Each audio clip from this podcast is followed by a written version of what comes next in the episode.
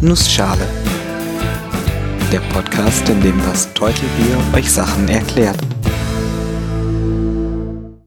Guten Morgen und willkommen zu einer neuen Episode vom Nussschale Podcast. Heute erkläre ich euch was über Transistoren. Und weil die Zeit knapp ist, mache ich das in einer Nussschale. Transistoren, eines der wichtigsten Bauteile in elektrischen Schaltungen. Warum? Ich hatte vor etlichen Folgen schon drüber geredet, wie man aus Nullen und Einsen logische und mathematische Verknüpfungen ziehen kann. Diese bilden die Grundlage für jede Form von Berechnungen in einem Computer. Damit diese Berechnungen überhaupt durchgeführt werden können, müssen sie in einer elektrischen Schaltung vorliegen. Und Transistoren sind genau die Bauelemente, die diese Schaltung möglich machen. Aber was macht ein Transistor eigentlich? Gehen wir mal zurück zu einer meiner allerersten Folgen, der Folge über Strom und Spannung. Dort hatte ich die Analogie eines Wasserkreislaufes benutzt. Strom entspricht einem Wasserstrom und Spannung einem Höhenunterschied zwischen zwei Punkten des Wasserrohres. Der Transistor ist ein Bauteil, das an einem Rohrstück ein weiteres Rohr anschließt. Dieses zusätzliche Rohr hat eine Art Klappe, die in das ursprüngliche Rohr eingebaut wird. Wenn im neuen Rohr ein Strom fließt, wird die Klappe hochgedrückt.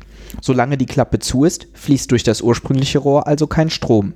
Wenn jetzt allerdings ein Strom durch das neue Rohrstück fließt, geht die Klappe hoch und auch im ursprünglichen Rohr kann ein Strom fließen. Der Strom, der die Klappe öffnet und schließt, ist dabei recht klein. Schon wenig Strom reicht aus, um den großen Stromfluss durch das Hauptrohr zu ermöglichen. Und jetzt das gleiche nochmal mit elektrischen Begriffen. Ein Transistor hat drei Enden, an denen man ein Kabel anschließen kann. Man nennt diese drei Enden Basis, Emitter und Kollektor, oft abgekürzt mit B, E und C. Fließt ein kleiner Strom durch die Verbindungsstrecke von Basis und Emitter, öffnet sich die Wasserklappe und man kann damit einen Strom durch die Strecke zwischen Kollektor und Emitter schicken. Man nennt den kleinen Strom durch Basis und Emitter auch Steuerstrom, weil er steuert, wie viel Strom durch die Kollektor-Emitter-Strecke fließen kann. Genau diese Flexibilität, die Möglichkeit mittels eines Stromes etwas anzusteuern, das an anderer Stelle den Stromfluss verändert, ist es, was den Transistor zu einem der wichtigsten Bauteile macht. Gerade die Verschaltung von mehreren Transistoren ermöglicht eine Umsetzung von logischen und arithmetischen Operationen in elektrischen Schaltkreisen. Gebaut wird so ein Bauteil unter Zuhilfenahme der Halbleitertechnologie. Halbleiter sind nicht wirklich elektrisch leitend, aber sie sind auch nicht komplett isolierend. Je nach äußeren Eigenschaften können sie entweder das eine oder das andere sein. Das Bauteil, das ich oben beschrieben habe, nennt sich Bipolartransistor und es besteht aus drei Halbleiterschichten.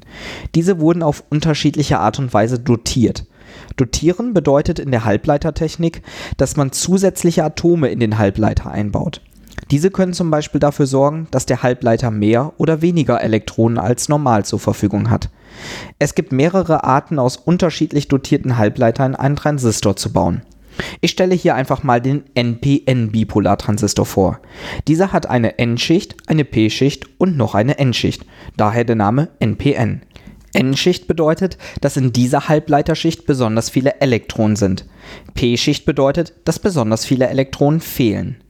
Die äußersten Schichten, also die beiden N-Schichten, sind Emitter und Kollektor unseres Transistors. Die mittlere Schicht ist die Basis. Wir erinnern uns, mit einem Strom, den wir an die Basis anlegen, können wir einen Strom von Emitter zu Kollektor steuern. Im Grundzustand leitet dieses Bauteil nicht, also wenn wir keinen Strom an die Basis angelegt haben. Der NP-Übergang von der ersten zur zweiten Schicht und der PN-Übergang von der zweiten zur dritten Schicht, die wirken so, dass kein Strom durch beide Übergänge fließen kann.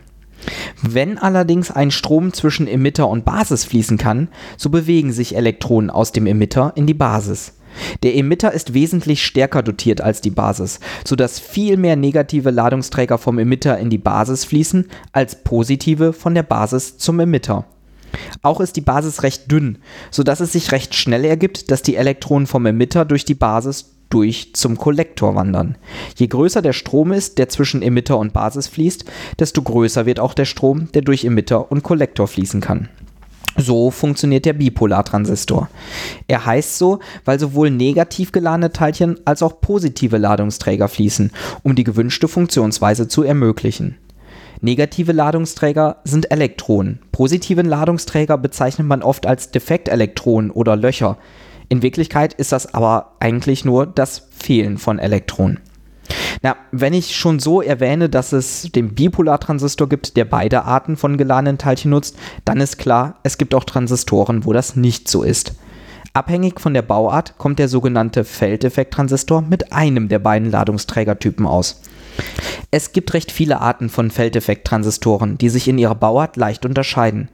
Im Prinzip kommen aber die gleichen Grundlagen zum Einsatz wie auch beim Bipolartransistor. Der Unterschied ist ein bisschen, dass das Ganze diesmal über eine Spannung gesteuert wird und nicht über einen Strom. Einen Feldeffekttransistor erkennt man in Schaltungen daran, dass statt B, C und E für Basis, Kollektor und Emitter G, D und S für Gate, Drain und Source stehen. Auf Deutsch sind das Steuerelektrode, Abfluss und Quelle, auch wenn diese Übersetzungen nicht sehr weit verbreitet sind. Manchmal ist auch noch ein vierter Anschluss mit einem B zu finden. Der bekannteste aus den Feldeffekttransistoren ist der Metalloxid-Halbleiter-Feldeffekttransistor, kurz MOSFET. Aktuelle Versionen des MOSFETs werden vor allem für Schaltung wie Prozessoren benutzt. Natürlich möchte man es dabei hinkriegen, möglichst viele Transistoren auf möglichst kleinen Raum zu packen. Mittlerweile ist man in der Größenordnung von mehreren Milliarden Transistoren in einem einzelnen Prozessorchip, der nur wenige Quadratzentimeter groß ist. Jeder einzelne Transistor liegt damit in der Größenordnung von nur wenigen Nanometern. Schon beeindruckend. Ich hoffe, ich konnte euch kurz und knapp erklären, was ein Transistor ist, wie er aufgebaut ist und funktioniert. Wenn ihr Fragen, Kommentare oder Themenwünsche habt, schaut doch mal auf der Webseite www.nussschale-podcast.de oder auf Twitter bei nussschalepod vorbei und hinterlasst mir bei einem der beiden Services einen Kommentar. Alle Links sind auch in den Shownotes zu finden. Gerne dürft ihr diesen Podcast auch weiterempfehlen und auf iTunes bewerten. Ich bin das Teutelbier und ich danke euch fürs Zuhören.